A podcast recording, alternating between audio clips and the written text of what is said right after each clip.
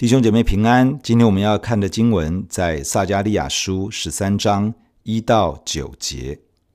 第一节，那日必给大卫家和耶路撒冷的居民开一个泉源，洗除罪恶与污秽。万军之耶和华说：那日我必从地上除灭偶像的名，不再被人纪念，也必使这地不再有假先知。与污秽的灵，若再有人说预言，生他的父母必对他说：“你不得存活，因为你托耶和华的名说假预言。”生他的父母在他说预言的时候，要将他刺透。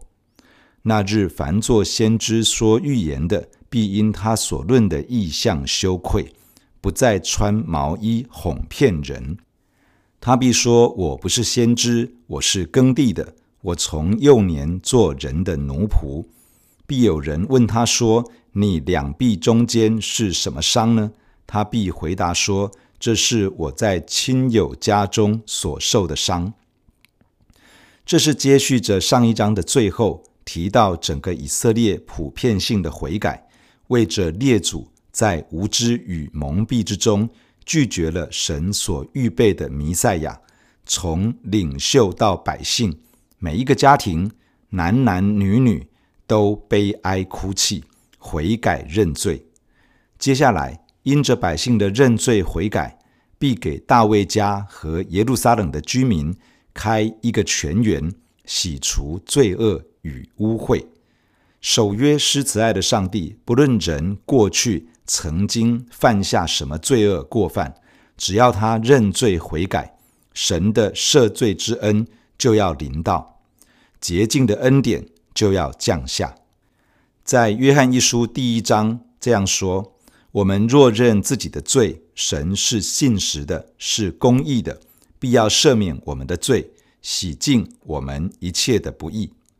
人的罪恶过犯，在神那里将会一笔勾销。”完全不被纪念，就如同以赛亚书第一章所说的：“你们的罪虽像朱红，必变成雪白；虽红如丹颜，必白如羊毛。”又像弥迦书第七章所说的：“神啊，有何神像你，赦免罪孽，饶恕你产业之余民的罪过，不永远怀怒，喜爱施恩，必再怜悯我们。”将我们的罪孽踏在脚下，又将我们的一切罪投于深海。这里提到泉源，它的作用是洗除罪恶与污秽。在民数记的十九章曾经提到，用母牛犊焚烧成灰，制作除污秽水，用来洒在求洁净的人身上，使他的罪污被除去。泉源与除污秽水有相同的效用，这两者都在预表主耶稣为世人的罪流出他的血。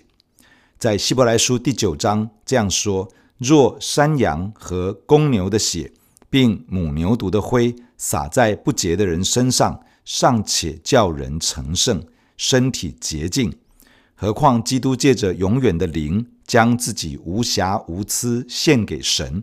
他的血岂不更能洗净你们的心，除去你们的死刑，使你们侍奉那永生神吗？当以色列家在极大的患难中为罪悔改，主耶稣赦罪的恩典临到，洗净他们的罪恶与污秽，他们与神之间的阻隔就被挪去，恢复了与神之间的关系。接下来提到几个在以色列的历史中反反复复出现的问题，这些是误导领袖与百姓以及整个国家远离神、走向错谬道路的一些因素。第一个是偶像，以色列与犹大在过去的历史中不断有拜偶像的问题，北国以色列如此，南国犹大也是如此。后来以色列亡于亚述。犹大亡于巴比伦，七十年后，被掳的百姓归回到应许之地，好像比较看不到偶像的问题了。然而，还有其他的问题。第二个是假先知。在被掳之前，假先知影响了北国与南国，他们奉耶和华的名说耶和华没有要他们说的话，他们将领袖与百姓误导走上错误的路。假先知通常不会强调人的生命要悔改，降服在神的面前，要专心寻求神，信靠神，以至于人可以终久得福。假先知常常会做的，是顺应着人心里面的自我与诡诈，而说出一些人喜欢听却对生命没有什么益处的话语。第三个是污秽的灵，这个揭露出偶像与假先知的背后是一股邪灵的权势，有人在邪灵的操纵影响之下，释放一些错谬的教导，使人过着自以为是、远离神。罪恶的生活形态。当以色列与犹大全家真心悔改，上面的这些罪恶与错谬就整个从以色列地被完全的除去。不仅是如此，人要从心里厌恶假预言。这个是假先知奉耶和华的名说上帝没有要说的话。按着律法的规定。若是有假先知引诱百姓远离神，他的父母有责任要把他治死。因此，这里说，若再有人说假预言，他的父母要当场将他刺透。这表示被洁净的百姓从心里憎恶假先知，不再像过去那样的去拥抱虚假的预言。过去这些假先知宣称看到异象。但如今，他们要因为这一切而羞愧，因为众人都会知道那是虚假的。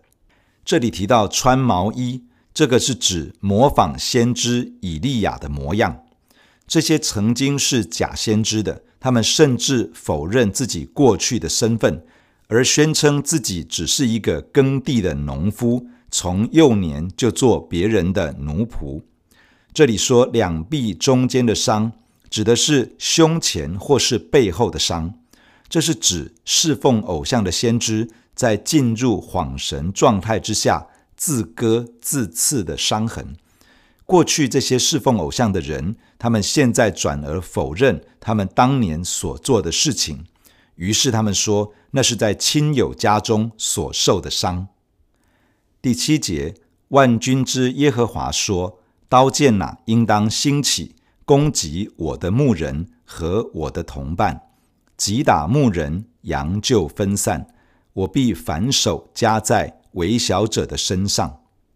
这节经文所谈论的，暂时跳开了前后文所谈到，在末后的日子，以色列与犹大遭遇极大患难的那段时间，回到了弥赛亚被拒绝的那个场景。这里提到我的牧人，我的朋友。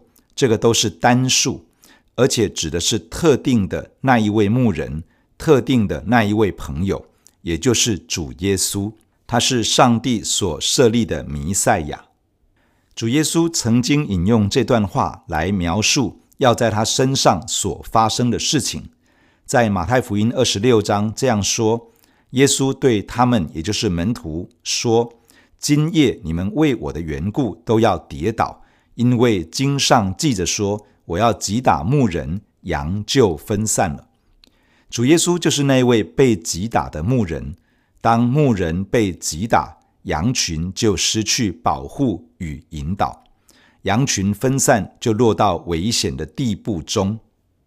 这里说“反手加在”，这个意思是指转过头来攻击。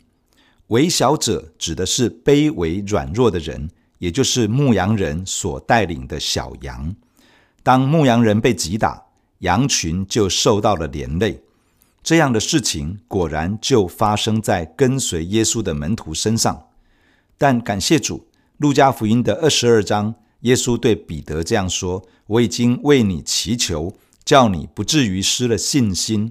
你回头以后要兼顾你的弟兄。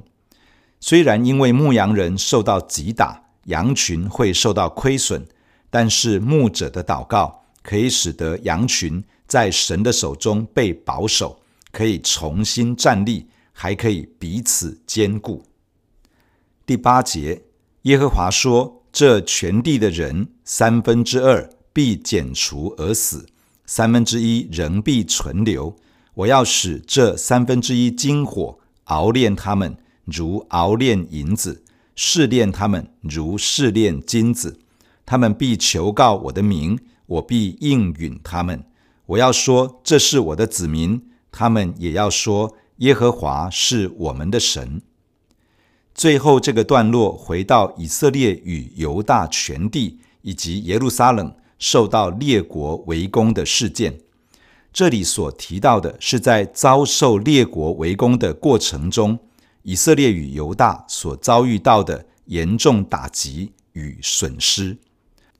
这全地的人三分之二必剪除而死，三分之一仍必存留。也就是说，在末后的日子，以色列与犹大遭受到围攻与杀戮，三分之二的国民被杀害。只剩下三分之一的人存留，这是一个极大的苦难。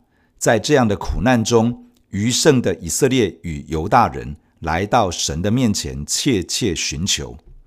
这里说：“我要使这三分之一经火熬炼他们。”这剩下的三分之一要经过一个熬炼的过程，如同熬炼金银，将杂质除去一般。